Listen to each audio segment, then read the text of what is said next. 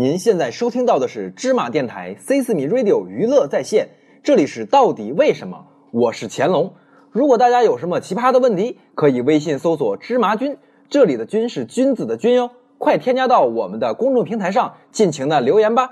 我们这里还有更多奇葩的礼物等着你哦。安全套这个东西，无论你是使用者还是被使用，我相信每个人都不会陌生。还记得小时候，你妈告诉你你是从哪儿来的吗？充话费、垃圾桶，还是胳肢窝里？又或者是告诉你牵手会怀孕、接吻会怀孕、一起洗澡会怀孕，一男一女躺在一起也会怀孕？这让多少还没有两性知识的少男少女以为精子是靠 空气传播的。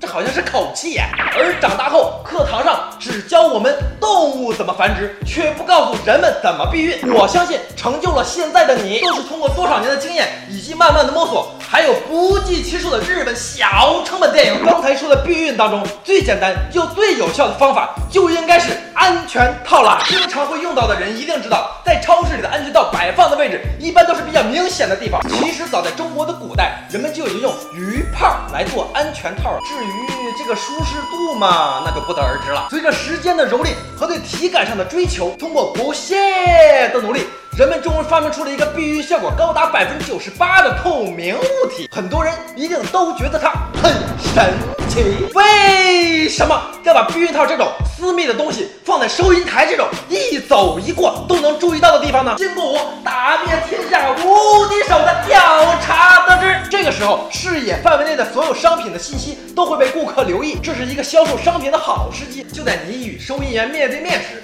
都已经就放在你肚子的面前，直接去拿一个，应该别人不太容易注意吧？中国人对这方面的采购还是比较隐私和害羞的，一般在安全套旁边都会放两个附加产品，或者口香糖、电池什么的。口香糖利于接吻，那电池嘛，呀呀呀呀呀试想想，要是你的孩子由此经过，看到了这个东西之后呢，一定会问：哎，这是什么呀？你难道要告诉孩子这是气球，或者告诉他，这就是断送你哥哥姐姐们生命的罪魁祸首啊！而且他还是我们的敌人。如果几年前用了他，那爸爸的炮弹就无法侵入你妈妈的小宇宙啦，拯救地球的计划就会失败了，那就不会有你了。除了小朋友以外啊，放在收银台那边还是很方便的。如果把安全套放在了收银员背后的墙上，再碰上个耳朵被子啊？什么什么？你要！